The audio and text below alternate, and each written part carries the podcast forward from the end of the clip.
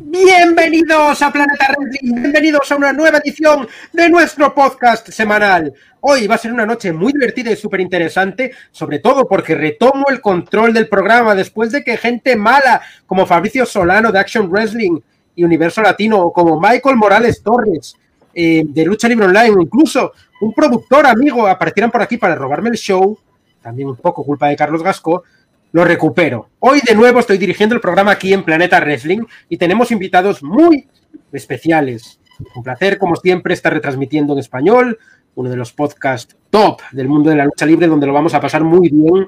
Así que al primero que voy a presentar esta noche es alguien que hace su debut aquí en Planeta Wrestling, una de las personas que sabe lo que es eh, recibir el cariño de los eh, seguidores de Internet.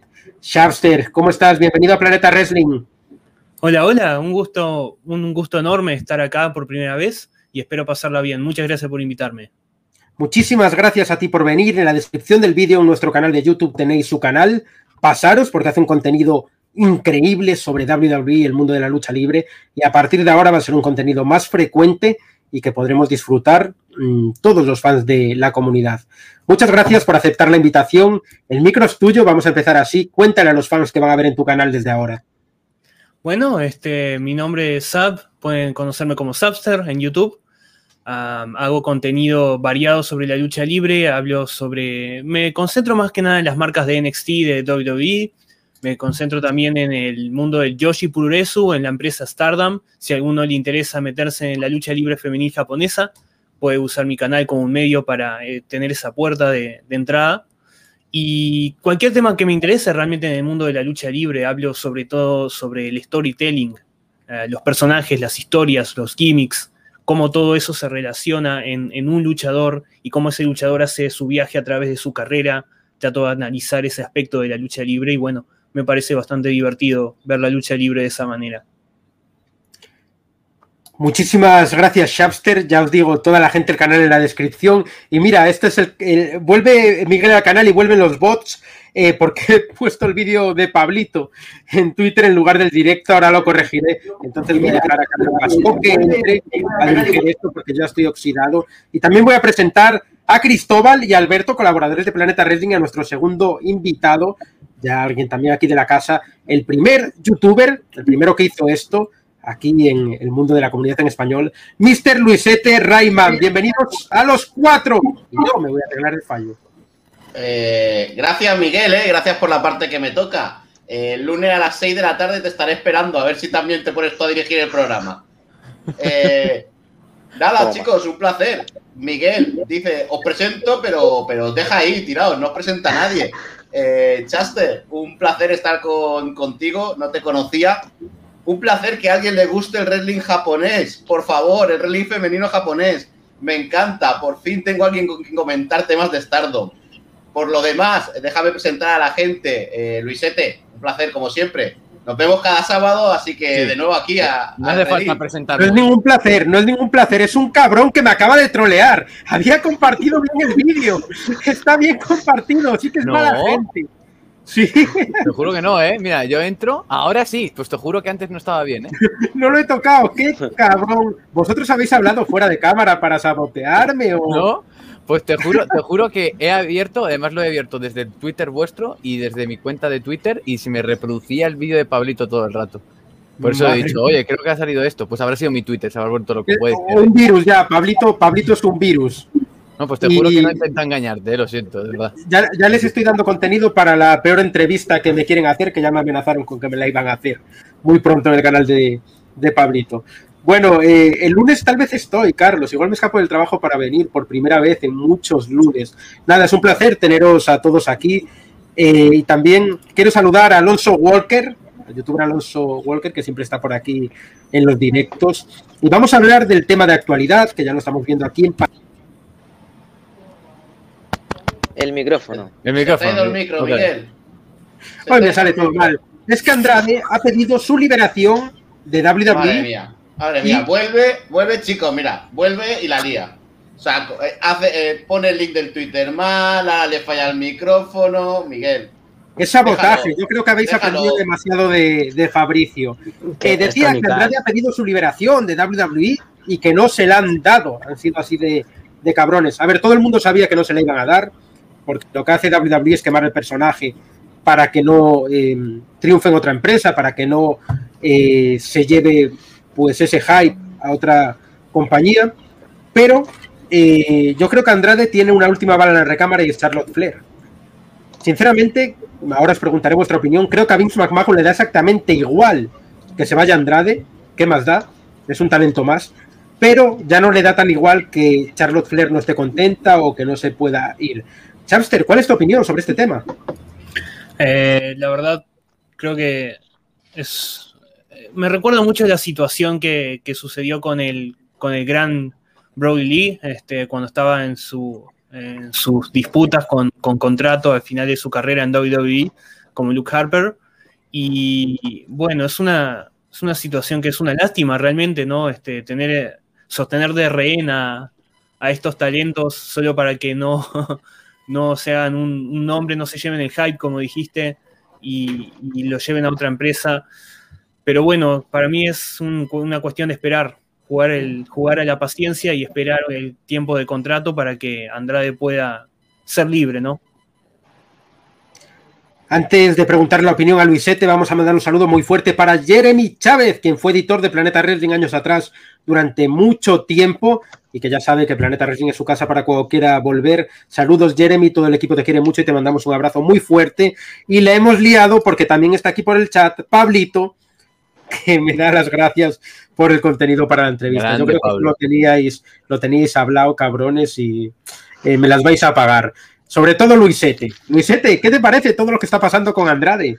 Bueno, es un poco difícil. Como decíais, en otros luchadores que han estado en WWE y antes de finalizar su contrato, ellos a lo mejor dos años antes incluso querían marcharse, pero cuando tú firmas un contrato multianual, pues es lo que hay. Cuando tú firmas por cinco años, es el riesgo que tienes, ¿no? Te, te asegura vas a tener sueldo durante cinco años, pero esto es lo que te puede ocurrir, que a lo mejor a los dos años tú te quieres marchar. Ese es el problema que tiene Andrade ahora. He visto un comentario que dice que esto, que el estar con Charlotte iba a perjudicar, y yo creo que ni siquiera no tiene nada que ver. Porque Andrade estaba siendo mal llevado en el roster principal antes de salir con Charlotte. Allá pues, cuando subió al roster principal en 2017, 2018, ¿no? Cuando él sube, no le llevan muy bien al principio. O sea, no creo que haya sido culpa de Charlotte Flair. En el caso de la contratación y eso, WWE es muy inteligente porque si aprovechan ahora el hype, por ejemplo, Andrade o Alistair Black, ¿no? Aprovechan, le quitan el contrato y, saben ya la gente que en tres meses va a debutar, porque acabarán debutando en AEW o en AAA en el caso de Andrade o lo que sea, sale perdiendo WWE. Es lista, va a exprimir el contrato hasta el último año. ¿Me parece una guarrada? Pues también, pero al final negocios es negocio, ¿no? Y al final tú tienes que también mirar por tu cuenta. Pero es una, es una guarrada, porque Andrade, si lo que busca es luchar y además está peleando tanto, va a buscar su salida como sea. Pero ya sabéis que a David Avivi, si mira Majo no mira ni el Twitter. Así que en, ese caso. Pero vamos, que a mí, sinceramente, yo siempre velo por la libertad de todo, ¿no? Entonces yo pienso que, que gente como Andrade, si su deseo es luchar fuera o luchar simplemente, me parece un poco guarro. Yo creo que pactar una liberación amistosa, yo creo que puede ser hasta beneficio para un futuro. Tú no sabes si dentro de cuatro años Andrade va a querer volver. Exacto. Mira, lo que dice Luisette es una guarrada, pero es una guarrada que haríamos todos si estuviéramos en su puesto. Completamente de acuerdo. Nos dice Eric Palacios que el problema de Andrade fue el mismo que el de Sin Cara, que no dominan ni hablan inglés. Yo ahí eh, te tengo que decir que no. No estoy de que acuerdo. vale, que del nivel de Andrade, Andrade habla un, a ver, tiene una novia que no habla español, así que algo de inglés habla. Si no, no llevarían tanto tiempo. Eso mismo iba a y aparte, sin cara, es que va, vamos a dejar esto claro. Sin cara, Jorge se crió en Dallas, tío, se crió en Texas. Habla inglés mejor que español, es uno de sus idiomas nativos. Sin cara no hablaba por el personaje, porque es un tío que no tiene, no tiene boca, básicamente. Pero no es porque no hablara inglés. No, creo- Aska, Aska sabe hablar inglés y no la creo, creo Claro. que en este caso, cuando se refieren a sin cara, se estarán refiriendo al primer sin cara.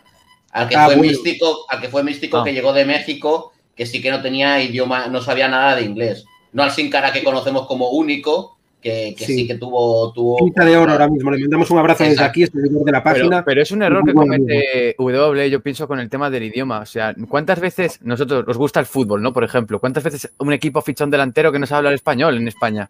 Y ha marcado 18 goles. O sea, ¿cómo un delantero puede relacionarse con 10 amigos o sea, y un tío no va a poder dar cuatro puñetazos sin saber inglés? Exactamente. Bueno, decir, decir también que en el mensaje que nos manda Eric, que Celina era su mano derecha e intérprete, eh, no, ni se llevaban bien, ni Celina habla español. Así que imagínate. Pero no, cuando digo que no habla español es que no sabe ni pedir eh, la comida. No habla nada de español. Por mucho que haya sido Rosita en TNA. Y no se un saludo muy grande para toda la gente de Medellín, de Bravo, de México. Eso, Miguel, has dicho que no se llevaban bien. Yo eso no, no sabía. Vaya. Pues sí, no se llevaban nada bien. Eh, Andrade siempre ha querido aparecer con Charlotte en pantalla y que lo pongan con otra chica como es Selina no es eh, plato de buen gusto para él. Mm. Mando un saludo muy fuerte para Isaac de Racing Spot. Ha hecho entrevistas muy buenas esta semana. A María Canelis, ha hecho entrevistas también a, em, ¿A quién más le hizo? A Ace de, eh, AAA. Diré el nombre que ahora no me sale. Mamma mía, otro watch en directo. Eh, ay, ¿Cómo se llama luchador? Si es que la subí yo a Planeta Wrestling. La de, la de Impact, Ace Austin. Eso, Ace Austin, que no me salía el nombre. Tengo bueno, que estar yo, tengo que estar yo. Si es que Miguel, me cago en la leche, Miguel. Por y ahí ya, ya lo vemos todo. Y saludos para toda la gente que está en el chat, que hay a muchos que no los puedo saludar. Armando, José María, Mariano, Roberto Aguilera, Panqueto, Alfredo, a todos os mando un saludo muy fuerte. Y voy a presentar, antes de seguir con Cristóbal, con su opinión, a los dos últimos integrantes del podcast esta semana. JC Styles representando a Solo para Fanáticos en sustitución, gracias a Dios, de Paulo. Eh, no es bien recibido aquí un tío que odia a Goldberg y que quiere a Drew McIntyre sobre todas las cosas. Y eh, representando a WWE Fans Mundial, el tío Allende, uno de los clásicos también. Allende, ¿cómo estás? ¿Estáis? Eh, ¿Cómo estás? ¿Cómo estáis los dos? Todo bien, todo correcto y yo que me alegro. Genial, buenísima. Y ahora sí, vamos con la opinión de Cristóbal. Bueno, eh, lo que le está ocurriendo a Andrade es algo que nosotros sabemos desde hace mucho tiempo, que muchas veces los, latinos no se les da la misma, las, mismas oportunidades que pueden tener otras personas en, en WWE. Eh, y si hacemos memoria, esto siempre le pasa a, los latinos, más allá, porque obviamente muchas veces puede ser por un cuento cultural o por algo más allá, luchístico. Pero hagamos, hagamos memoria de este stable que estuvo en, el, en, en los años 2006, 2007 de los Mexicals. ¿Alguien se acuerda? Super Crazy, Juventud eh, Guerrera y Psicosis. Eran jardineros. Entonces prefiero tener a Andrade guardado atrás que me lo pongan como jardinero. Partamos de eso. Otra cosa es que Andrade. Dime. Cristóbal, perdona que te corte, pero creo que Aleister Black muy de México no es. Y está pasando por lo mismo, si no peor.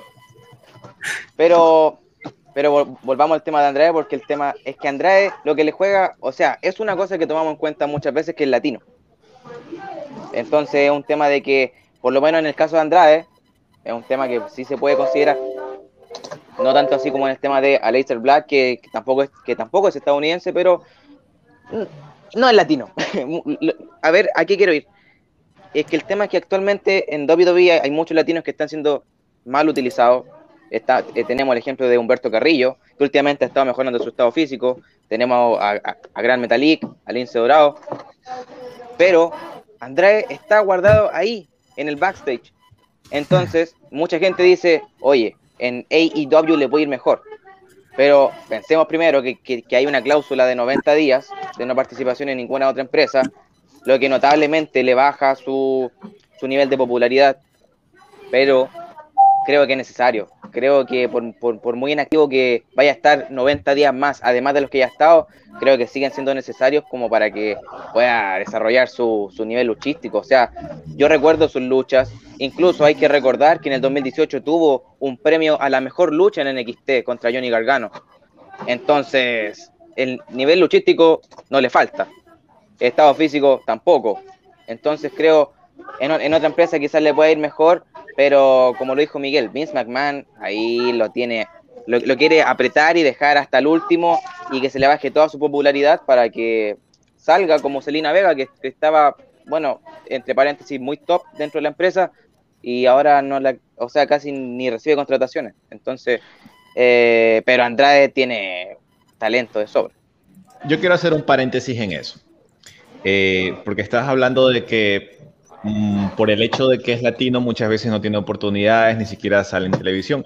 Pero tenemos que tener en cuenta que al tener WWE un roster tan grande, muchas veces eh, en las historias eh, no son contemplados todos, independientemente de si son latinos, norteamericanos, europeos.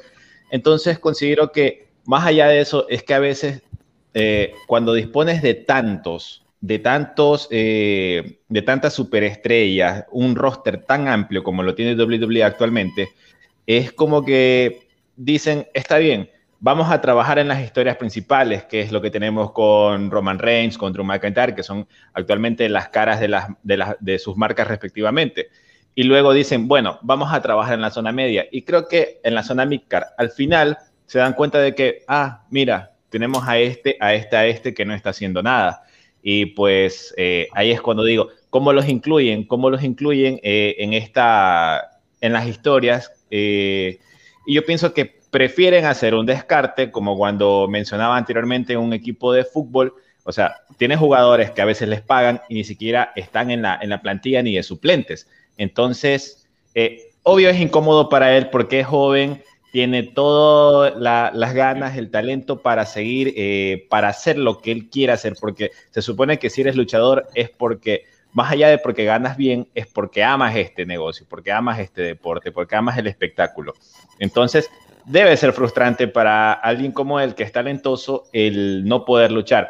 Pero creo que uno de los problemas principales por, el por los cuales él no aparece en televisión, no tienen historias para él, es por eso, porque tienen un roster tan grande, tienen bastante donde escoger y es como que prefieren hacer un descarte.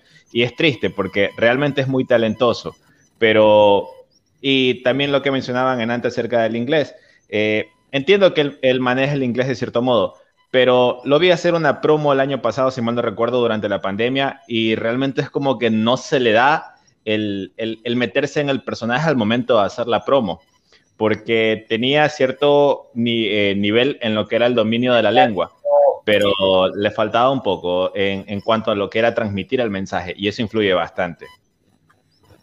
Mira, eh, el tema que tenemos ahí, eh, lo de latino lo menciono, o sea, es solo una mención, sin embargo, es algo que siempre hay que considerar y siempre lo consideramos. Cuando conversamos estos temas, creo que es un tema que siempre tiene que estar en la mesa porque, bueno, hemos escuchado una infinidad de historias, todo aquí creo, eh, sobre que muchas veces los latinos no, se le dan tanta, tanta relevancia, eh, que muchas veces están por debajo que un luchador norteamericano. Entonces creo que es una mención, pero sí es un punto a tomar en cuenta, pero no digo que sea la razón por la cual no esté dentro de, de historias relevantes o, o historia dentro de la programación semanal. claro. Sí, o sea, hay que, un punto a considerar. Un punto importante es que a lo mejor David tiene, a la hora de crear historias, dice, mira, pues a lo mejor solo puedo contar con tres latinos, ¿no? Por a lo mejor el, el digan, bueno, es que por el tema de personajes que siempre suelen ser muy parecidos, que lo hablábamos la semana pasada, de que siempre tiraban por, lo mismo. Dice, pero si tengo cinco, tengo Ángel Garza, Damien Priest, Andrade ahora, pues por lo que decía JC, decía, me tengo que hacer descartes, ¿no? Entonces, pues si estoy dando push a este y a este otro, pues este no. Ahí el problema lo tiene David David. No quieres tener que hacer descartes, no contrates tanto. Es simple. O sea, si no quieres, si no quieres tener estos sueldos, porque son sueldos que es peor para ellos también a la larga, lo están pagando a gente que no están usando, ¿no? Igual que pasó con Brody etcétera. Pues no, no contrates tanto, pues si no te interesa tener tanto latino, no lo tengas. Y otra cosa que es también en, el tema de, los de que decías, de que no es el tema por ser latino, es que hay un, que también lo hablábamos la semana pasada, el problema no es que a los latinos se, haya algún latino que le traten mal, es que a lo mejor de 30 que contratan, a lo mejor llevan bien a dos y a los otros 28 no les están llevando tan, tan bien por, por, lo que dice Cristóbal, que siempre tiran pues que si jardineros, que si no sé qué, que si de este le dejamos apartado, pues es simple, no contrates 30. Contrata dos. Los que me interesan estos dos, pues vamos a llevar a estos dos. Yo lo hablaba, lo hablé el otro día con, con la gente, eh, lo hablaba con Michael, con Fabricio y con Walter. Y lo que yo les decía es que uno de los problemas más grandes que tiene WWE y por los que no triunfan los personajes en español es porque los gringos escriben esos personajes. No tienen a nadie que haya vivido en México, no tienen a nadie que haya vivido en España, no tienen a nadie que haya vivido en Argentina para saber cómo somos la gente latina. Si tú haces un personaje mexicano, el mexicano no es el mexicano de segunda generación que vive en Chicago, que eso es lo que piensan los gringos. es alguien que vive de verdad en Ciudad de México. Igual que aquí en España no estamos matando toros, ni en Argentina están jugando a fútbol todo el día. El problema es estereotipar esos personajes. Y es que no le estás dando al fan latino, no le estás dando al chileno y no le estás dando al, de peruano y al ecuatoriano eh, lo que ellos saben que realmente alguien de su país. Estás dando un personaje mm, de lo que es un latino para, para, un gringo. Y ese es el problema. Eso es por lo que no, no triunfan. Porque es verdad que una vez en toda la historia salió bien, solo una. Eddie Guerrero era una parodia de un mexicano.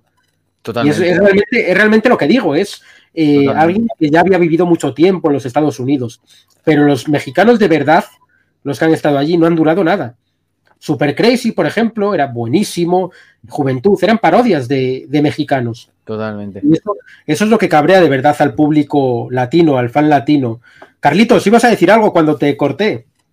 Eh, Sí, pero ya no me acuerdo qué iba a decir. Así que no te voy a engañar. Pues le damos el turno a Alberto entonces. no, perdona, sí, sí, ya me acuerdo. Estaba hablando con, estaba hablando Luis de no contratar a gente. WWE es una empresa tan grande que en el momento en que una persona que ellos creen que puede ser válido para su empresa lo contratan. Entonces, ya luego ya ellos verán lo que tienen que hacer con esto. Es como, con perdón, ¿eh? un Madrid o un Barça. Ver a un chaval joven con 19, 20 años lo contratan y luego si el chaval no se amolda a ese equipo, pues bueno, ya lo cederemos ya lo enviaremos a pasar la vida por otros diferentes equipos. WWE hace lo mismo, la única diferencia es que WWE no tiene otras empresas donde ceder a esta gente que no les sirve. Ellos los contratan, eh, en el caso de Andrade, recordemos que estaba a punto de ser despedido, porque en NXT no sabían qué hacer con él, estuvo a punto de ser despedido y de golpe y porrazo lo juntaron con, con Celina Vega y lo hicieron campeón de NXT o sea, fue darle el, push, fue dárselo con Tenina Vega. A partir de aquí, ha subido al roster principal, ha tenido cierto push, ha sido campeón de Estados Unidos y luego se ha perdido en el, eh, en que tiene ahora. Hay hechos como el de Lynn Morgan, que se tiró ocho meses sin, salir en televisión. Hay otra gente que se ha tirado mucho tiempo sin salir en televisión y que luego han seguido en WWE y no ha pasado nada. El problema que va a tener Andrade es que ha pedido públicamente su rescisión de contrato, que eso es algo que a mí Majo le sienta como una patada en, en donde, más, donde más nos duele a los hombres. Porque Ima si lo que, no, lo que no quiere es mala publicidad de su empresa, lo que no quiere es que la gente salga diciendo que me quiero ir porque tú a mí no me dejas luchar. Y ese va a ser el grave problema que va a tener Andrade a partir de ahora, porque Andrade se puede tirar, no sé cuántos años le quedarán de contrato, porque si en el 2017 firmó una extensión de cinco años, a lo mejor le, quedan, le queda un año y medio, pero Andrade se puede pasar ese año y medio congelado completamente en el ostracismo, al igual que le pasó a Neville, o al igual que le pasó a Brody Lee, o al igual que le ha pasado a luchadores que han dicho que no quieren estar en WWE.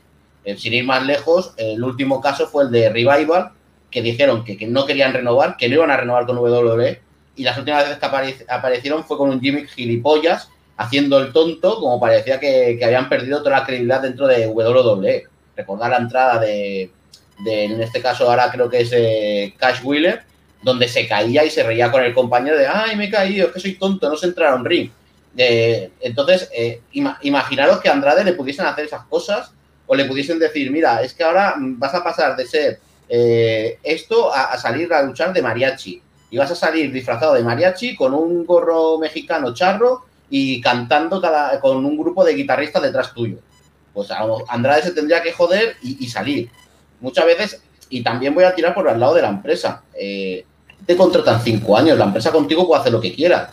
Entonces, en el momento en que te ofrece una renovación por cinco años, tú puedes decir, no, no, no quiero renovar me quiero ir porque yo no sé la empresa, a lo mejor en un año le sirvo, pero a lo mejor dentro de cuatro años, pero en ese momento la persona ha firmado. A partir de aquí, tú podrás llegar a un entente eh, más o menos amistoso para poder salir de la empresa, pero sabemos que WWE no te va a permitir salir de la empresa porque sabe que en 90 días tú vas a estar en EW, vas a estar en Impact, vas a estar en CMLL o vas a estar en AAA o New Japan, porque en este caso, mira, Andrade podría ser uno de los cinco gobernables junto con Rush, Dragon Lee y Bestia del Ring y poder seguir a Japón y, tener un recorrido más grande en New Japan de lo que ha tenido, pues a lo mejor eh, cualquier luchador mexicano.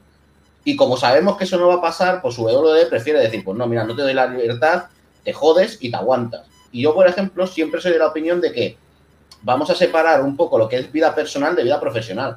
A mí me importa un carajo que esté con Charlotte. Sinceramente, o sea, la persona con la que esté es lo de menos. O sea, esa persona es válida por él mismo y no tiene por qué tirar de que si Charlotte está es lo que le va a mantener en WWE, porque con Charlotte estando no le han dado una puta posibilidad. Entonces no digamos que lo de Charlotte es bueno o es malo, es una relación que tiene con una relación que tiene con una persona que en este caso es de su mismo ambiente, es de su misma empresa y está trabajando con él 24 horas al día, como aquel que dice, pero que no tiene nada, nada más. Es que no sé, es como si estuviese saliendo con, alguien de mi trabajo y me dijesen, no, es que no te van a echar porque estás saliendo con alguien de tu trabajo. Pues perdona, esta es parte de mi vida personal y no es parte de mi vida profesional. Efectivamente, tal cual. ¿Piensas lo mismo, Allende? Que te veo sintiendo con la cabeza. sí, totalmente. O sea, me parece lamentable lo que pueda hacer el futuro de Andrade, ya que Andrade ha sido uno de mis favoritos desde... No lo conocía antes de NXT, ahí era totalmente ignorante, pero cuando lo vi, lo vi en sus primeras luchas de Takeover y todo, lo investigué todo y...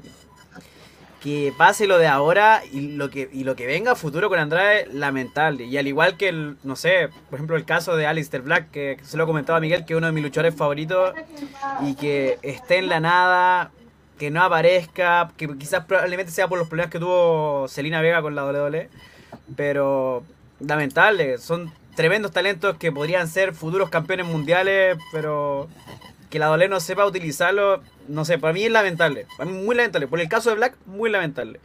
Pero no, por eso, eso pienso respecto a aquello, no todos han dicho, todos han dicho lo que lo justo y necesario respecto a eso. Genial, Alberto, ¿tú qué piensas? Pues bueno, eh, la verdad es que yo considero, eh, si se me oye bien, se me oye bien, ¿no? Sí, se te oye perfectamente, de momento. Perfectamente. Eh, a ver, sí. yo considero la noticia de Andrade me ha sorprendido bastante. La verdad es que no estaba informado y me he enterado gracias a vosotros.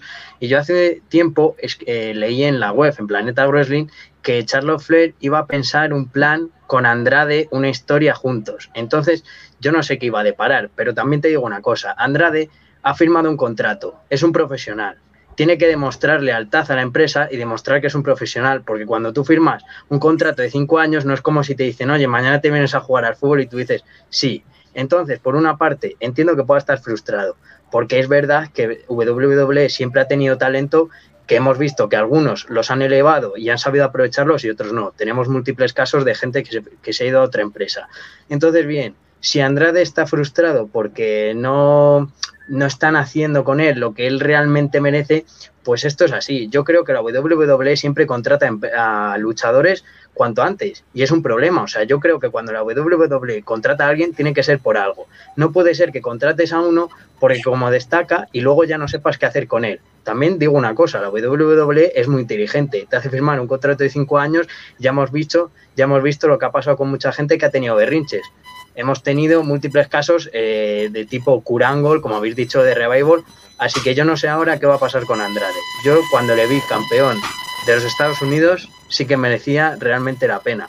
Pero no sé cuál va a ser su papel ahora. Y si no sale en los programas semanales, no me sorprendería. Pero yo creo que ha sido una pataleta y debe tener la profesionalidad y el rigor de aceptarlo y cumplir contrato.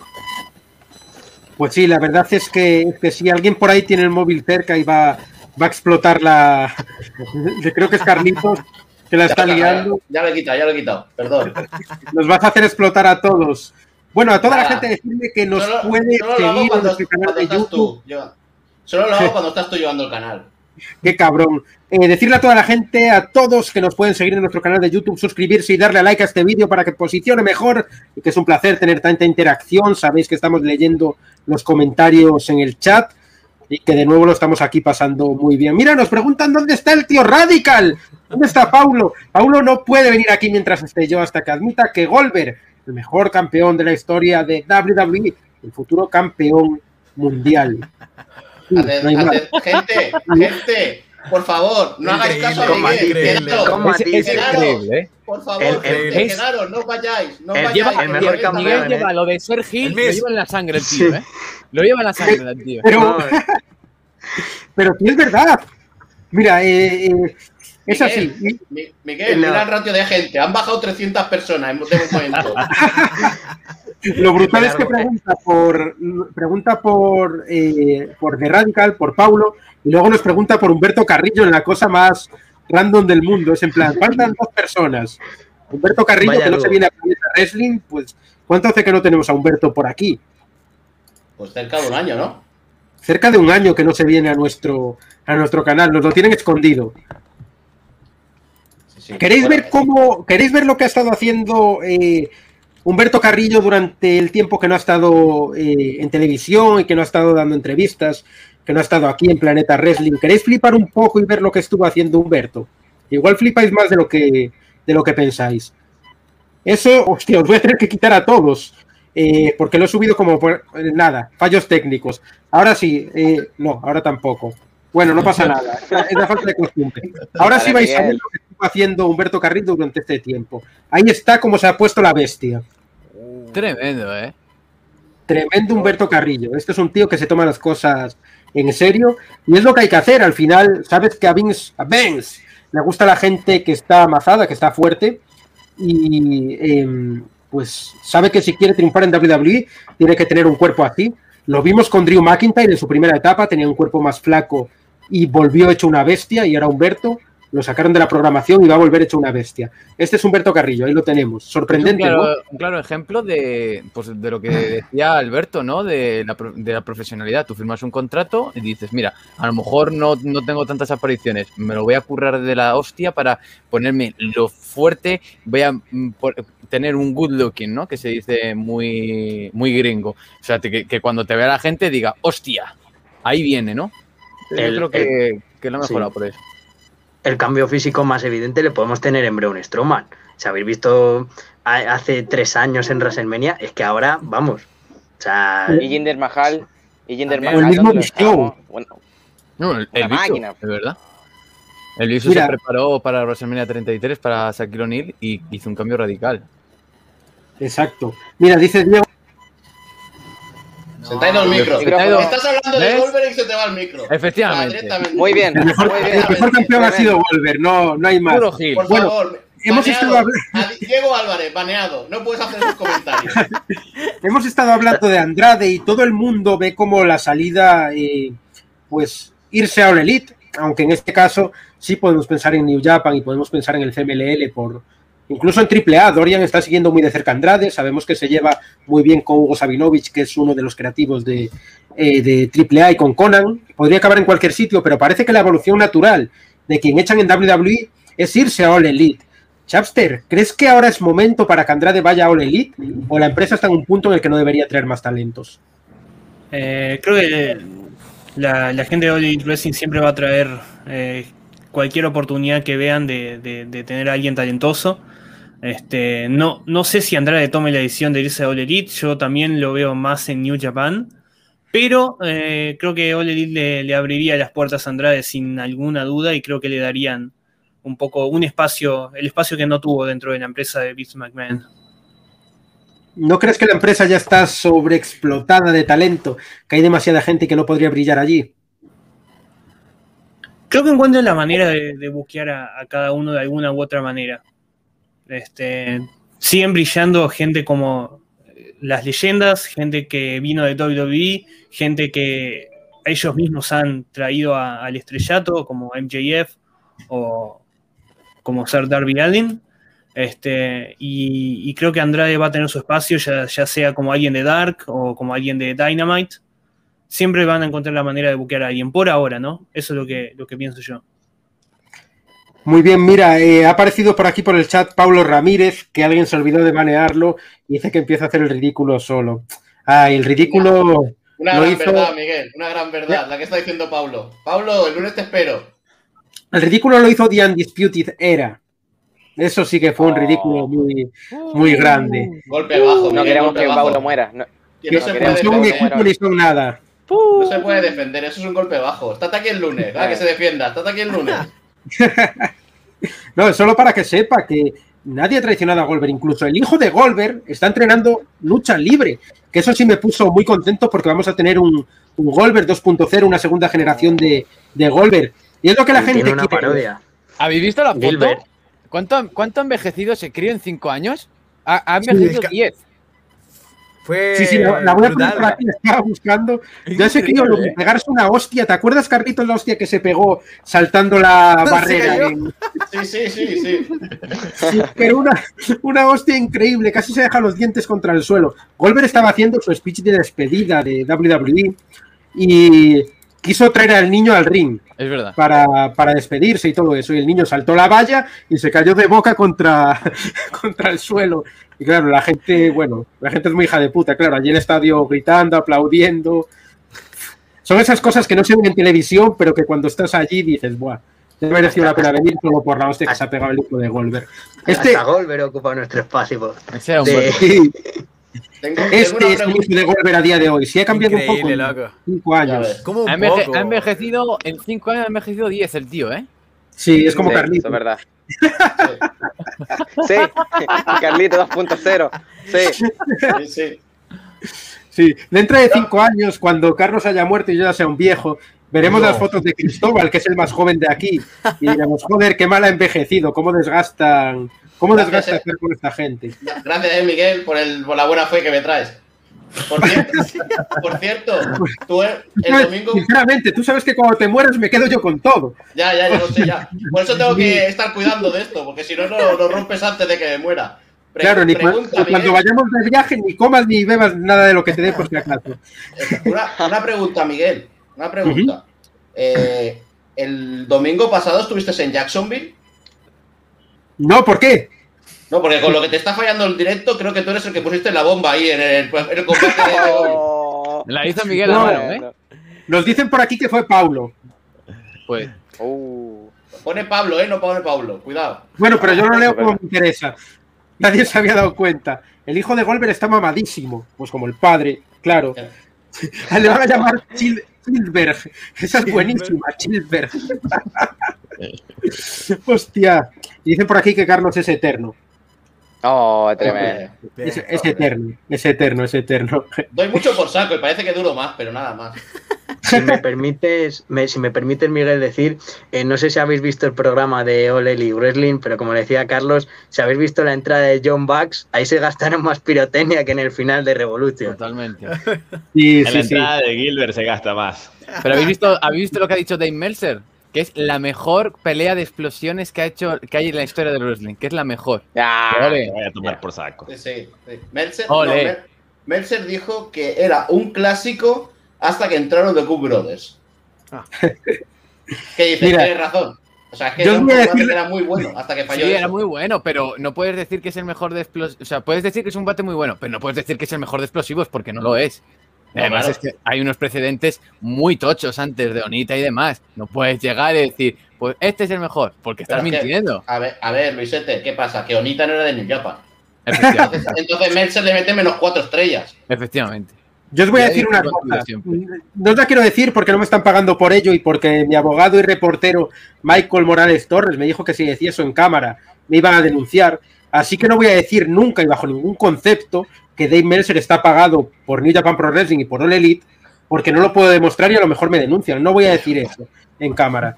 Así que, eh, pues, no saquéis la conclusión de que Meltzer está diciendo todo esto porque está en la nómina de All Elite. Es mentira. El tipo puede tener su opinión. Seremos incapaces de pensar aquello nosotros. ¿Qué va? Claro, claro, claro, claro, claro. Y además, un hombre, eh, una empresa tan limpia como eh, que dijo, bueno, pues eh, voy a traer un talento de Hall of Fame. Y ya los fans empezaron que si CM Punk, que si Brock Lesnar. No, no, no, no, no fue nadie de la empresa, fueron los fans que son unos cabrones. Y de repente le traen a Christian y la gente se queja. Ole Elite no merece nada tan malo, hombre. Aquí Carlos y yo lo acertamos, ¿eh? Te puedo decir, te puedo decir que yo leyendo los Server Newsletters de esta semana es buenísimo porque el señor Meltzer dice, bueno, es que AEW eh, ofreció un Hall of Fame y ¿qué se esperaba al público? Que fuese un Brock Lesnar, que fuese un Kuranger, que fuese un CM. Hay que entender lo que es un Hall of Fame hoy en día. Y tú dices, a ver, señor Meltzer, pues no me vendas un Hall of Fame, véndeme un luchador de alta categoría, pero no me vendas un luchador que tiene ese Hall of Fame, porque Christian, con perdón, es el Marty Jannetty de Echi Christian. No, O No, sea, no estoy de acuerdo. o sea, no estoy de acuerdo. por, por trayectoria, No, de Carlos. ¿qué fue eso, Carlos? ¿Qué fue por eso? Cristian es el el en un segundo te Es has puesto de al nivel de Miguel, macho. Nada, No, nada. no, nada. pero con perdón, a ver, no lo digo por calidad, ¿eh? O sea, vosotros veis Michaels y Marty Jannetty y sabéis que ya Michaels es mucho, hay mucha diferencia. Pero digo que si tú analizas cuando se divide una pareja, el que sale peor de, la- de los dos en este caso ha sido Christian. Totalmente. Sí, o sea, la comparación se entiende, pero, eh, pero, pero Ya, estamos ver. hablando de. Tampoco estoy diciendo que Christian mató a un hombre con 13 años, no, hombre, no lo estoy diciendo. Pero quiero saber la opinión de Chapster porque nos dice Alfredo que Christian es su luchador favorito. Entonces vamos a tener una guerra aquí, peor que la mía y la de Paulo, o la mía y la de Michael, o la mía y la de Fabricio, o la mía y la de cualquiera. Eh, sí, Christian Cage es mi luchador favorito de todos los tiempos, así que soy un pip con orgullo. Este, nada, para, para mí es, o sea, a pesar de ser el Janetti de, Edge, es un luchador muy con- condecorado. Y creo que a pesar de que tiene, se tiene este pensamiento de que fue infrautilizado por la WWE, el tipo ha tenido un chingo de títulos y ha sido considerado una leyenda por la misma empresa. Este, de hecho, Vince se, burló de los rumores en un programa de la network de que, a Vince no le gusta Christian, es, un rumor del que él mismo se burló. Este, pero yendo a lo que es su debut en el wrestling, para mí lo, van a usar como una gran adquisición, ya sea como personaje en, en televisión, así como, como agente en backstage, ayudando a los talentos, eh, ayudando creativamente, entrenando, ¿por qué no? Este, creo que todos salen ganando. Christian también tiene su, por- su oportunidad de brillar un poco fuera de lo que es Edge. Así que es, una victoria para Elite Wrestling, es una victoria para Christian Cage.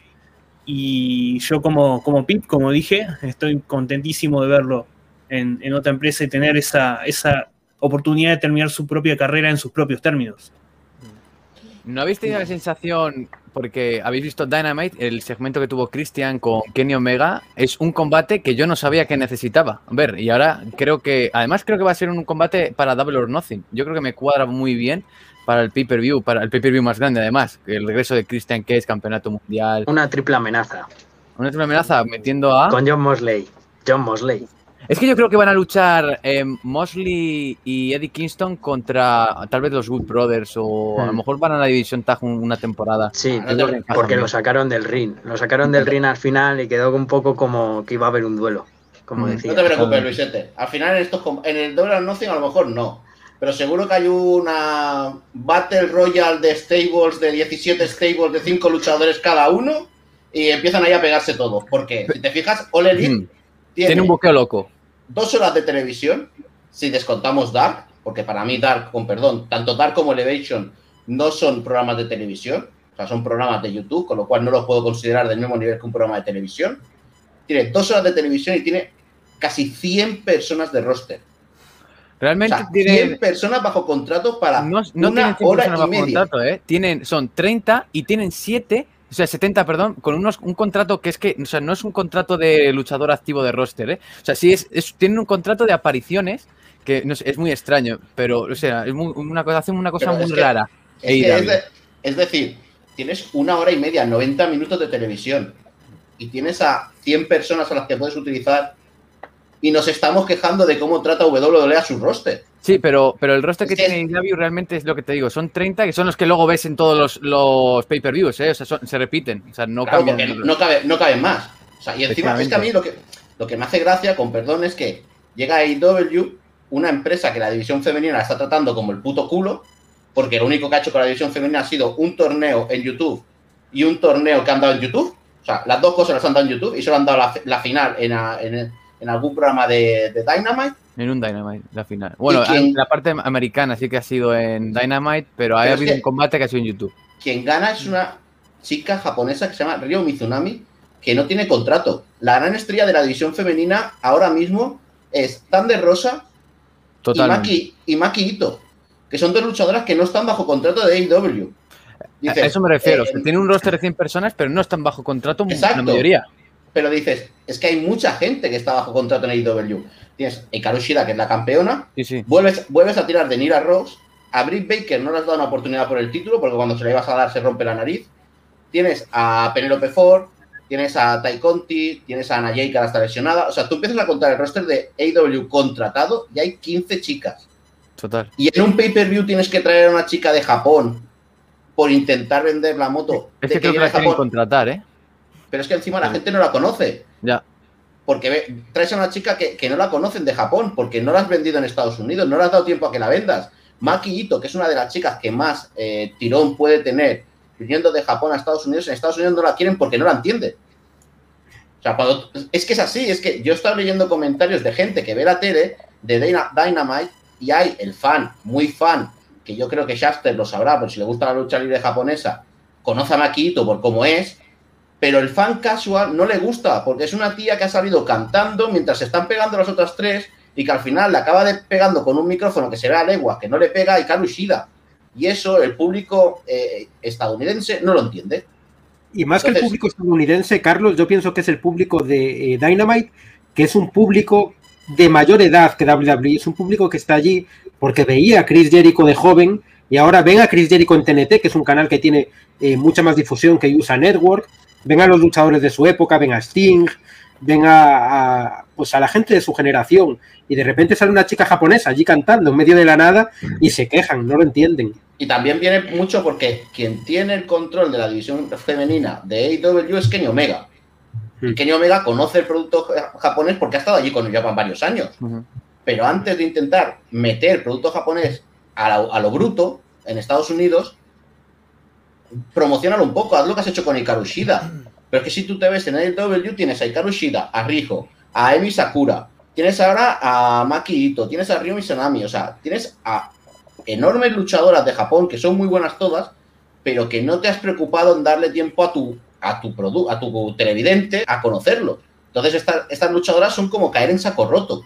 Es decir, tienen muy buen, muy buen, muy buen estilo de lucha. Makito quizás es la que menos, porque Makito es una luchadora que es más eh, showman o, o, showwoman que luchadora.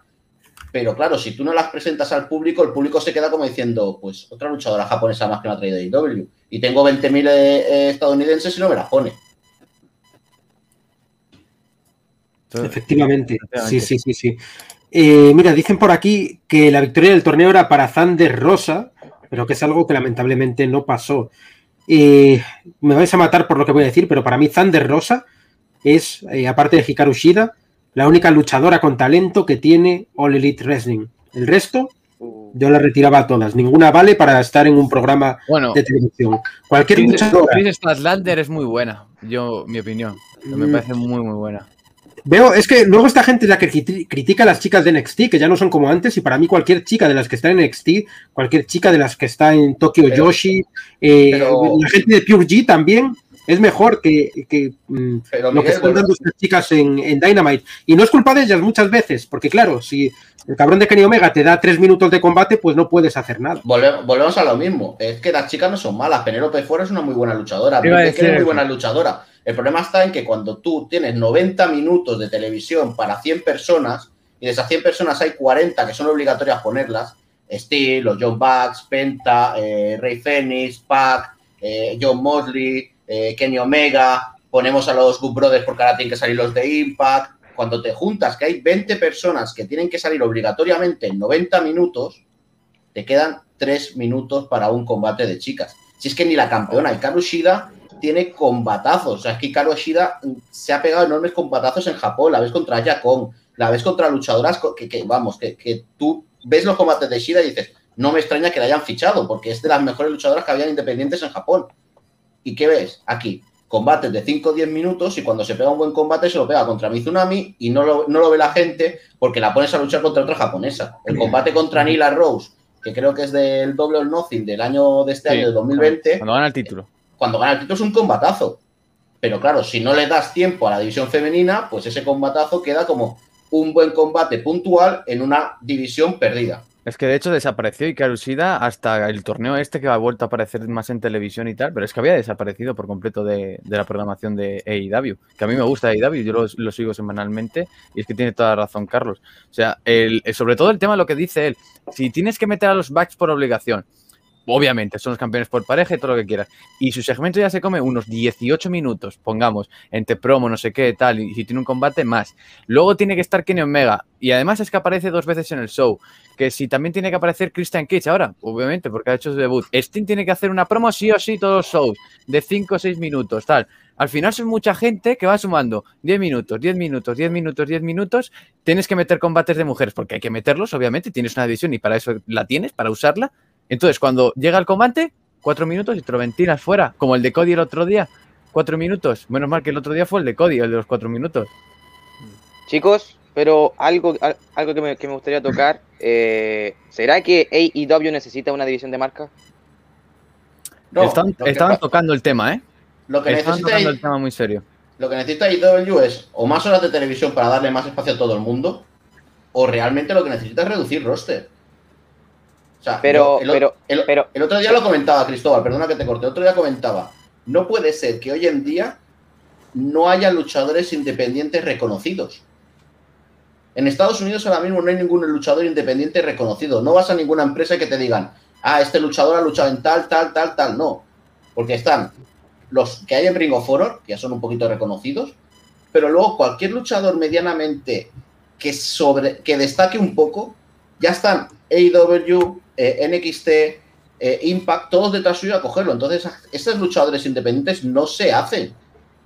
No se hacen. No es un Daniel Bryan, un Samoa Joe, que cuando tú ves que WWE lo fichaba decía, hostia, han fichado a Samoa Joe, que este lo conozco, que este se ha chupado Ring of Honor, o se ha chupado Pro Guerrilla, o lo he estado viendo en Impact. No, es que no ves nadie. Cuando ahora te dicen, no, hemos fichado a Cristian Casanova.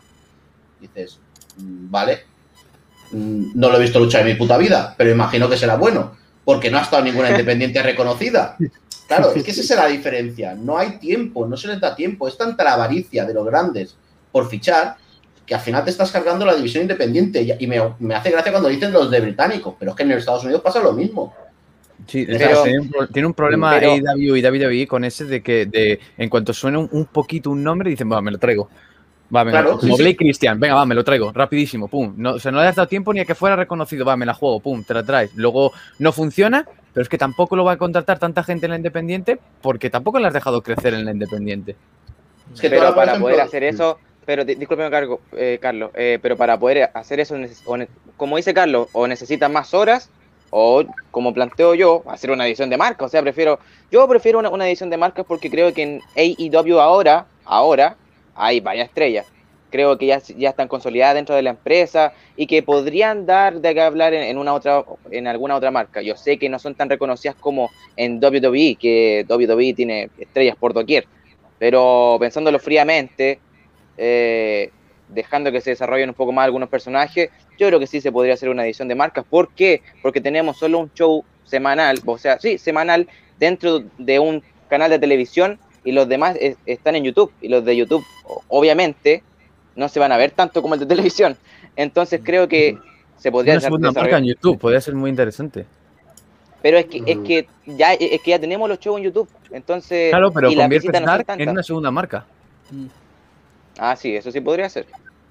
Ahí está. O. Elevation, lo que sea, ¿no? Pues lo tienes ahí como segunda marca, pero, Pero claro, a- que nivel campeonato. a nivel económico no te da, no te rinde. No. A nivel económico. Sí. La pasta está en la televisión. A Totalmente. nivel Además- económico, YouTube no te va a dar, no te va a rendir. ¿eh? ¿Qué están haciendo en YouTube? En el Dark Es lo, que, es aparece- lo que le pasó a What Culture Pro Wrestling, tuvo que cerrar. Claro, es no que te no- da YouTube. no te Y da era YouTube tremenda empresa, mantener. era tremenda empresa. Está muy Ah. bien planteada, pero los beneficios de YouTube, ¿qué te da? Eh, en lo mejor de los casos, pon, Buah, he ganado 12.000 euros, ¿qué, qué más me da? Si Will Osprey ya cobra eso por aparición. No te da. Sí. Bueno, cobra un poco menos, ¿eh? Tampoco nos pasemos menos. 100.000 Además- euros. Will Ospreay no los cobra, ¿eh? Cobra No, un he dicho, he dicho 12.000 yo. Dicho Ah, 12.000. había entendido 100.000. 12.000. Ya, ya, escuché siempre. No, Se no, te fue, 12.000. dijiste 100. No, Vale, no. vale. Sí, 12.000. sí, pues. Ah. Sí, es tal cual. Ok, 12.000. Bueno, hablando de eh, lucha libre independiente, os voy a dar aquí una primicia y es que durante mucho tiempo habéis visto aquí el International Open Challenge World Championship, es hora- es hora de hacer un poco de expansito y quiero que disfrutéis bien del campeonato porque le queda muy poco tiempo aquí en mi habitación. Le queda muy, muy poco tiempo. Es un título que habéis visto en un montón de sitios, que nos ha acompañado durante muchos meses. Eh, 24/7, lamentablemente, porque. No lo hemos podido eh, sacar, no lo hemos podido poner en juego, pero ya eh, tenemos cerradas las primeras defensas del cinturón, así que oficialmente aquí en el podcast de Planeta Wrestling podemos decir que muy pronto habrá un nuevo campeón, este campeonato, el International Open Challenge World Championship, que se- defenderá en muchas empresas alrededor de todo el mundo, España, Chile, Estados Unidos, México, Japón, estamos cerrando un montón de cosas. Very soon there will be a new champion, Sugini Atarashi, EOC Champion, Ga uno. Los que eh, hablan inglés y japonés ya lo entendieron, así que eh, le queda poquito aquí. Y va a ser una gran noticia cuando esto se ponga en juego por primera vez. Muy atentos a Planeta Wrestling. Y también tengo que anunciar, Carlitos, que a pesar de que Planeta Wrestling es el patrocinador oficial del campeonato, lo he enseñado alguna vez por aquí, y es que eh, este cinturón que se va a pasar por todo el mundo lleva el logo de Planeta Wrestling. Ahí está. Ahí lo tenemos. Qué Se belleza, añaden- qué belleza. Ahí está, se añaden dos medios oficiales también para este cinturón y esos medios son Lucha Libre Online, capitaneada por Hugo Sabinovich, por nuestro amigo Michael Morales Torres y por todo el equipo de la plataforma puertorriqueña número uno en periodismo de lucha libre en español, y Más Lucha, capitaneada por José Manuel Guillén, comentarista de AAA, la número uno en lucha libre mexicana. Y así que en primicia aquí os lo cuento en Planeta Wrestling. Muy pronto se va. ¿Para dónde? Tendréis que estar atentos a Planeta, a Más Lucha, a Lucha Libre Online y a todos los medios para saber dónde se va. ¿Dónde os gustaría ver este cinturón puesto en juego? Y pesa, ¿eh? Ya habéis oído el ruido. Sí, sí, se escuchó, se escuchó. Este es de verdad. Este es de verdad. Tremendo. Tremendo, Miguel. Miguel entrega el título. Qué cabrón, Paulo. Hombre, también, también se puede ver hacia la hacia nuestras empresas colaboradoras tipo 24/7. No, no tendría mala pinta. Ya veréis, ya veréis lo que, lo que va a que pasar. Hay que decir, no sé si aquí lo sabéis. Eh, sí, sí, espera, que lo hago. Espérate, ¡No jodas! espérate, espérate. Por favor, yo quiero ver esto. Va, venga, va. Sí, también. Lo, ha- lo hago, va, yo lo hago, va. Por ponerme mil euros en la mesa y lo hago. Sí, sí, Shawn Mira qué Michaels. cabrón, Eh, mira qué cabrón, Paulo. El que problema de Shawn Michaels es que estoy como él. Para fanáticos, como que no es él, ¿sabes? Claro, No es gusta, coincidencia. ya estoy, ya estoy como Shawn Michaels un poco, pues ya solo me falta ponerme el cinturón. Sí, así vemos, así vemos, Carlos. Una máquina. Exacto, exacto, sí, una máquina. Eh, no sé qué iba a decir. Iba a Ibas a algo, decir algo que no sabían y me da miedo, porque a saber lo que cuentas. Ha dicho, no sé si Ah, vosotros sí. lo sabéis. Ah, sí, sí, sí. Bueno, creo que ni el público ni vosotros seis compañeros sabéis que Miguel Pérez es campeón oficial de una empresa irlandesa. ¿Qué? ¿Desde ver, cuándo? Vamos de nuevo. Eh, eh, eh, explica eso, por favor. Si queréis saberlo, buscad en Cage Match. Miguel Pérez, o sea, eh, el año pasado, en febrero del 2020, hubo un. Yo organicé, bueno, organizamos junto a Japan Weekend un show de RCW y los compañeros de la empresa irlandesa que vinieron a luchar trajeron su título 24-7. Era un título 24-7 y nosotros, ellos nos dijeron: Oye, os traemos el título, no os preocupéis, eh, podéis ponérselo a cualquiera, puede ganar cualquiera, mientras al final de cuando nos tengamos que ir para Irlanda, pues lo recupere el campeón y se lo lleva a Irlanda para defenderlo allí en Irlanda. Vale, vale, sin problema, no hay ningún tipo de problema. ¿Qué se nos ocurre hacer? Pues que en este caso los dos árbitros del, del torneo, o sea, del- de, de lo que era el show de RCW, ganasen el título. Miguel se lo ganó a Rafael Insunza, que era el otro árbitro, aprovechando una distracción. Pero es que Miguel lo perdió contra la luchadora japonesa Yu, que es una luchadora que es como, como 100 kilos de luchadora, que le pegó un soberano, le pegó un soberano chopa a Miguel, que lo tiró al suelo y le hizo la cuenta de tres y así fue como, como Miguel pasó a la historia por ser campeón de una de un título. Sí, sí, Algo- tal cual. Creo que lo tengo grabado, algún día lo pasaré.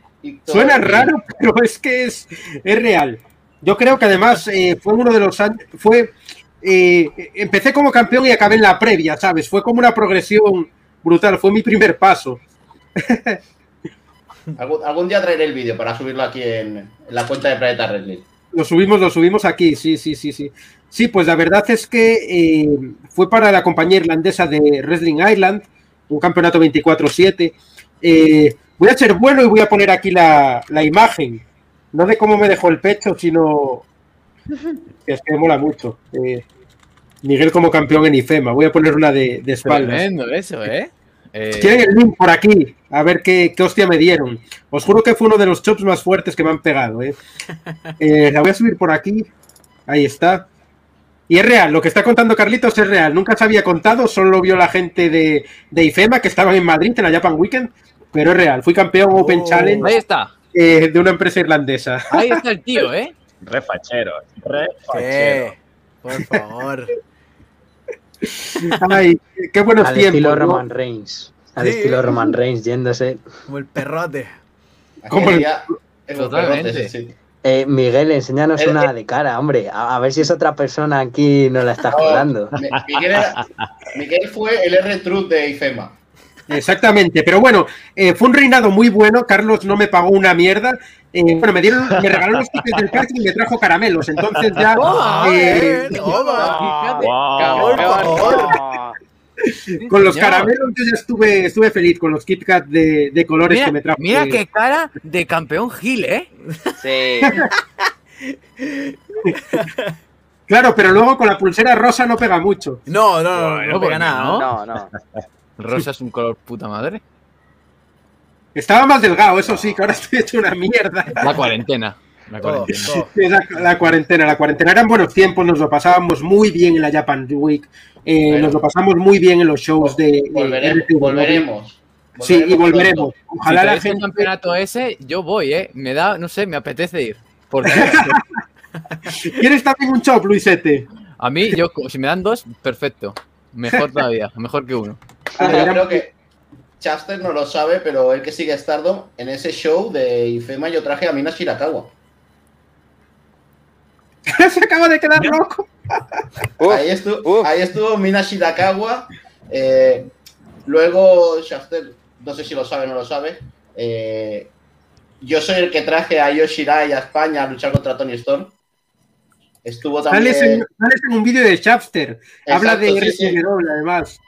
Sí, sí, yo sí Estuvo Kairi Sen, estuvo Mayu Watani, después he traído a Hikaru a luchar. En, la Japan Weekend han venido Miyu Yamashita, ha venido también Maki Ito. O sea que tengo, tengo un, un pequeño currículum con luchadoras japonesas. Tremendo. La verdad es que Carlitos, eh, yo me acuerdo cuando traía luchadoras que poca gente las conocía y de repente eh, me flipó que la final del Mae Young Classic se dio en RCW años antes. Ah, Un visionario, ¿eh? Total. Sí, sí, un sí. visionario. Bueno, Vaya ya estoy, enviando el currículum ya a Vince para que me fiche. Bueno, o a Kenny Omega. A ver si alguno de los dos se digna. Hace- les hace mira que si te pones un traje pasas un poco como Polito Heyman, como un consultor especial podría ser. Sí, lo único que Paul Heyman me saca como 20 centímetros de alto y de ancho. Ya está, he estado al lado de Paul Heyman y, y es así, ¿eh? Saca un tamaño enorme. ¿Es tan alto? Bueno, claro, esto es lo de Brock Lesnar, No, ¿no? es que él es más bajo. Esa- es- no, no, es altísimo, ¿eh? Paul Heyman es altísimo. O sea, Paul Heyman tiene que estar rondando el 1,85 bien, bien. Buah. Claro, pero sí, claro. pero, si luego ves a Randy Orton al lado, mide 1,93, claro, obvio. Claro, tú lo ves al lado de Brock Lesnar y dices, parece pequeño, pero, pero es Sí. grande, ¿eh? Es grande, tanto de altura como de, de anchura, el tío. No, sí lo ¿Sabes sabemos. qué lo dice sabemos. Wikipedia de altura? Aunque no me fío yo mucho de Wikipedia. No sé, yo te lo he dicho, Uno- ojo, ¿eh? dice, dice 1,80, pero que no se sabe cuánto. Sí, sí, sí. Uno, mira, dicen que 1,83. Mira, sí, ahí está. Claro, me saca, a, mí me, a mí me 1,85. saca 10 centímetros. O sea, porque 10 centímetros es un cacho. Le gano Eh, por 10 un centímetros no es esto. Le gano por un centímetro por Heyman. No. 10 No, no, centímetros, dependiendo en qué parte, es mucho, ¿eh? Ajá. Ajá. ¿Qué fue eso? ¿Qué Malísimo. fue. Miguel, por está. favor. Pero Miguel. ¿qué fue esa jugada? Mi- Miguel, desde que te han dicho lo de las nalgas, te has venido arriba. Eh, Sí, sí, sí. The Real. Champion. The Real Champion. The Real Champion, sí. Esto, exactamente esto, ¿eh? Stream categoría R. Ay, Sí, sí, sí, sí. sí. Bueno, eh, voy a despedir a Chapter y los demás nos vamos a quedar por aquí un rato porque él tiene que, eh, tiene que salir hoy un poco antes. La verdad es que quiero despedirme con tiempo y que no tengas que salir a última hora para llegar a, a lo que tienes que hacer. Eh, porque quiero recomendar a toda la gente que siga tu canal eh, un gran trabajo, un gran análisis de la lucha y ahora se vienen cosas, cosas muy buenas en el canal de Chapster. La verdad es que a todo el mundo, de todas nuestras páginas aliadas, de Action Wrestling, eh, Universo Latino, WWE Fans Mundial, solo para fanáticos, eh, por supuesto Planeta Wrestling, Lucha Libre Online, Más Lucha, todo el mundo, como dice Alfredo, sigan al Chapster. Estaremos muy atentos y extendemos la invitación para futuros programas. Planeta Wrestling es tu casa, como la de todos los miembros de la comunidad. Y sin bromas, nada de miembros, eh, bueno, ya sabéis. Y nada, cuando quieras volver al podcast, estás invitado, Chapster. Cuídate. Bueno, muy, muchísimas gracias. Este, fue, fue un gusto estar acá.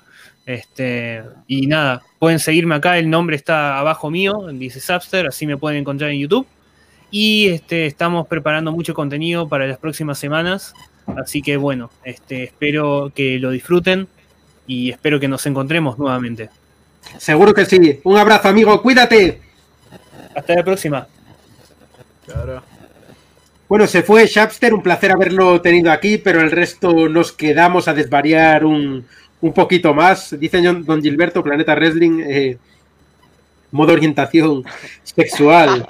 Madre mía. Allende, te voy a poner un comentario porque te juro que no sé si es bueno o malo. No, no, es bueno, es bueno, es bueno. Es Como- bueno, es Como buen chileno, es bueno, muy bueno ese comentario.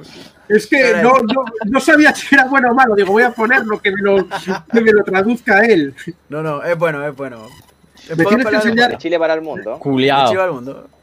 Me tienes que enseñar a hablar chileno. Ya te lo dije un día que estábamos hablando por, Eh, por una es llamada en algo- privado. Es algo complicado al principio, pero luego uno ya se va acostumbrando al chileno. Así que. Hay un, hay un vídeo brutal de, eh, no sé si es una Copa América, un árbitro estadounidense, al que van los chilenos a protestarle, que el árbitro no entiende una mierda porque le están llamando culiao, conche tu madre, todo lo que te ponen aquí. Y el árbitro dice, háblame más despacito. Yo llorando cuando lo vi. Qué bueno. Fue brutal, está, está por ahí el vídeo. debería, A ver debería. Cuándo, podemos ir por Chile, que hay muchísimas ganas ya. Uh, hay muy buena lucha libre acá en Chile. Sí, Muy sí, buena. sí. CNL, CNL, CNL. Hmm. CNL es como la que está activa ahora. Pero 5 lucha, Fénix lucha libre, está Impacto Iquique. En, en casi toda la ciudad hay, hay lucha libre. Eso es lo, muy- eso es lo bueno de acá. Sí. Nada, no se preocupen. Nos montamos un tour. Tour Eso Lucha es. Libre Chile y vamos a verlas todas, no hay problema. Exactamente. Y luego el talento chileno que ha salido a, a ver mundo, como Ariel Levy, que lo está rompiendo en Estados Unidos, probablemente sea el luchador eh, chileno que más lejos ha llegado hasta el momento. Y luego tenemos a las chicas chilenas que también están hechas de otra pasta, las guerreras chilenas, como Akari, por ejemplo, que lo está rompiendo en Pure G en Japón. Dos talentos chilenos de primer nivel, eh, entre los muchos que hay. Bueno, Catalina García está en NXT. ¿Cierto? Hay que Ey. Bueno, me incomoda, un poco, me incomoda un poco el personaje, pero está, está bien. Porque yo la ¿Cuál vi de, los, cuál- no, cuál de los siete que tuvo? Yo creo que todos, todos. Porque el personaje que tenía acá en Es- Chile era totalmente distinto. Era otra cosa y que haya llegado allí a doler primero con sin cara, luego esos cambios de máscara, sin máscara, con máscara, no sé, fue... y Le cambiaron hasta el mismo acento, o sea, dijeron que hablara distinto. O sea, Pues como eso- que... Eso es lo que os decía antes, los gringos tratando de hacer un personaje Mm. chileno sin haber visto Chile ni por la tele. Ese es el problema. Eso es verdad, eso es verdad. Se la juegan Sí. por los estereotipos. Sí, Mm. sí, sí. Preguntadle a Orlando Colón cuando era el, el matador. Desde la Plaza de Toros, España. Ahí está. Yo, muchas veces yo creo que hacen eso por ir por el camino fácil, porque como tienen que crear tantas personalidades, yo creo que tiran por lo fácil. Y además, yo creo que prima más la emoción de la lucha que el personaje. Yo creo que eso, por parte del personaje, del luchador, es algo malo, porque no creo que le agrade, pero es que yo creo que eso lo hacen con todos y van a seguir así, porque les ha funcionado. Sí, tío, pero Es lo que hablamos el lo otro de, día. lo de con la- Catalina quema. Que ahora se llame Catrina Cortez. ¿Por qué? ¿Cómo me justificas qué pasa de Catalina García, un hombre que ya estaba establecido, a Catrina Cortez? Y le cambias la máscara y le cambias todo. Para no, que funciona- no hasta cierto punto. dices, este es el cambio que la va a catapultar y ya la quieren así en el roster principal. Pero no, sigue como Pero es estaba, que- pobre Es que son cosas que no se entienden, Miguel, porque por ejemplo, en NXT UK debuta Ben Carter. Debuta con el nombre de Ben Carter. Y este jueves te sale y te dice, ahora Ben Carter no existe nada más. Voy a ser Nash Frazier. No. dices, ¿Por qué? Oh. ¿Por qué cojones le cambias el nombre cuando ya ha debutado con ese nombre? Parece un anime malo. Claro, es, no sé, es como a Rita Reis de, Bra- de Brasil, que también está luchando en XT. Rita Reis, dices, es un nombre brasileño, un nombre que tiene, que tiene pegada, que no sé qué. Y le pones Valentina Feroz, que Porque parece la tiene- que parecer que es de allí. Es que, Pero es que Val- Valentina Feroz parece la protagonista de un cuento de niños. O sea, la protagonista es Valentina Feroz. Y va al, al bosque a llevarle comida a su abuelita, no me jodas. Que tienes a Rita Reis, que es un nombre que puede venderlo. Sí. Que no, no sé, son cosas de estas que parecen estúpidas en WWE. Son muy estúpidas. No parecen, son estúpidas.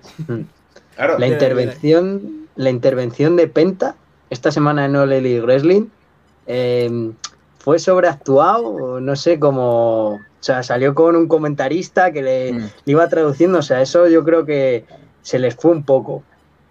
Pentagón sabe inglés, pero no sabe, ¿sabes? Como para a lo mejor hacerte una Mm. promo súper, súper tocha. Pero yo creo que lo solventaron bastante bien, ¿eh? Yo creo que a mí me, sí me gustó el segmento, sinceramente. Porque Pentagón es un, es un tío que no, no lleva un año luchando, ¿sabes? No. Y, y ahí lo lleva, lo- yo creo que lo llevaron muy, muy, muy, muy bien, ¿no? Porque sí, vale, tiene la barrera del idioma, lo que quieras, pero me, te cojo un tío que sí que lo hace por mí. Y además, lo bueno es que, mira, hoy te cojo a ti, pum, y al final no necesitas un manager para esa personalidad porque derrocha carisma, Pentagón, es increíble. Y, y yo creo, vamos, a mí me gustó el segmento, no sé si le visteis vosotros, el, la promito que sacaron, muy buena. A ver, Todavía ver, no he visto el Elite y no te voy a mentir, no la, no la voy a ver. Básicamente está pasta un combate para el miércoles contra Cody a raíz de lo que en Revolution le, como que le lesionó ¿no? el hombro. Entonces van a sacar un combate de ahí que yo pienso que, que será bueno, o espero por lo menos. Penta lucha bien, el problema es la otra hora y media de show. Bueno, chicos, pues eh, yo creo que lo vamos a ir dejando por aquí. Eh, ha sido una charla entretenida, hemos aprendido cositas, ha habido exclusivas, ha habido debuts, lo hemos pasado de puta madre como siempre. Al final el wrestling se trata de esto, de pasarlo bien, de juntarnos y pronto los fans volverán a las gradas, pronto todo volverá a la normalidad.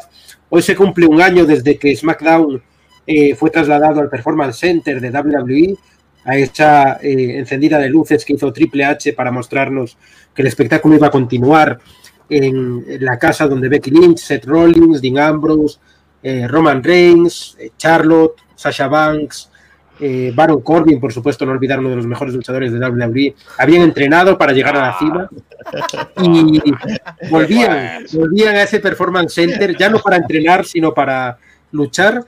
eh, un año sin público. Miguelín, te prometo que cuando veas ese cinturón te lo envío a Cuenca directamente. Pero a Cuenca, para que vayas a buscarlo y me dejes el podcast tres meses. Ojalá poder, ojalá poder darle el campeonato a, a Baron Corbin. Eh, decía eso, que llevamos un año sin público en Miguel. las gradas. Tienes a Goldberg libre. Dáselo a ¿Eh? Goldberg. ¿Qué? Libre. Le voy a escribir. Dale el título al hijo de Goldberg y que le enfrentas con Nicolás. Toma. Mamma mía. Bueno, eh, no, el campeonato necesita más historia para que lo lleve Goldberg. Goldberg es la superestrella de primer nivel y Puro cuando. Goldberg lo perdiera tendría que quemarlo porque nadie merece estar por encima de Goldberg. Es así de claro. Goldberg es el número uno. Bueno, llevamos un año sin público en las gradas, volverá la gente para WrestleMania y estaremos aquí para verlo. Muchísimas gracias, chicos, por haber venido hoy al podcast y nos vemos el lunes, 6 de la tarde, hora de España y eh, otras horas en otros países. ¿Hora de Chile, Cristóbal? 2 pm. Las 2 de la tarde el día lunes. Ya se lo saben, qué cabrones. ¿Hora de México, Luisete? Eh, eh, las seis, a la una, ¿no? Las 11 de la mañana. Las once. Toma, Carlos. Dios. Pensaba que eran Dios, cinco horas si de lo diferencia sabe, increíble. Eh, Juan Camilo, no jodas, que estábamos acabando bien. ¿quién, quién, Yo- quién, quién te hubiese- ¿Quién hace las- el- los horarios de los pay-per-views? Tengo que sabérmelo. Yo, es que yo tengo un reloj mundial cuando hago un directo y digo a las 10 de España y busco en internet a ver qué horas en México a las 10 de España, a ver qué horas en Chile. Así, Así, uno por Hacía uno. lo mismo antes. ¿no? Uno por uno. Toma, no, no, media hora. En El Salvador. A ver qué hora es en El Salvador. Y así. Lo que hay. Cuando no se tiene cultura en eso, es lo que hay. El puto Luis de Deportes y Luchas llega cuando nos estamos despidiendo. ¿Alguien sabe algo de esto? ¿O es que está loco directamente? Ah, a lo mejor A mí en- Fabri- a- se cambian A el mí Fabri me comentó algo. A mí Fabri me comentó algo de que había un cambio de, un cambio de horario en Estados Unidos, por lo cual se modificaba en todo el Ah, mundo. puede ser. Vale, a lo mejor Sí. antes, eh, ya no empiezan a la una. Ahora Hay viene una- la época en la que empiezan a las dos, ¿no? Al revés. Eh, Ahora no, empiezan a las dos, empezarán a Ay, la ay, una. Ah, pues eso. Bueno, Eh, no sé eh, cómo esa- Hay una semana o dos que aquí tenemos la diferencia horaria, porque en España se cambia más tarde la, la hora, que es Sí. cuando empieza primavera, que es para finales de marzo. Yo creo que para el 26-27 de marzo Exacto. cambiaremos en España. Entonces, estas dos semanas son las que solo tenemos cinco horas de, de diferencia horaria con Estados Unidos. Esa es, Ah, esa vale. Vale, pues gracias Luis. Eh, bueno, el horario, como estamos en España, el horario del podcast no cambia, así que eh, no nos afecta. Nos vemos a la próxima, chicos. Muchas gracias por venir a todos y hasta el lunes. Bye.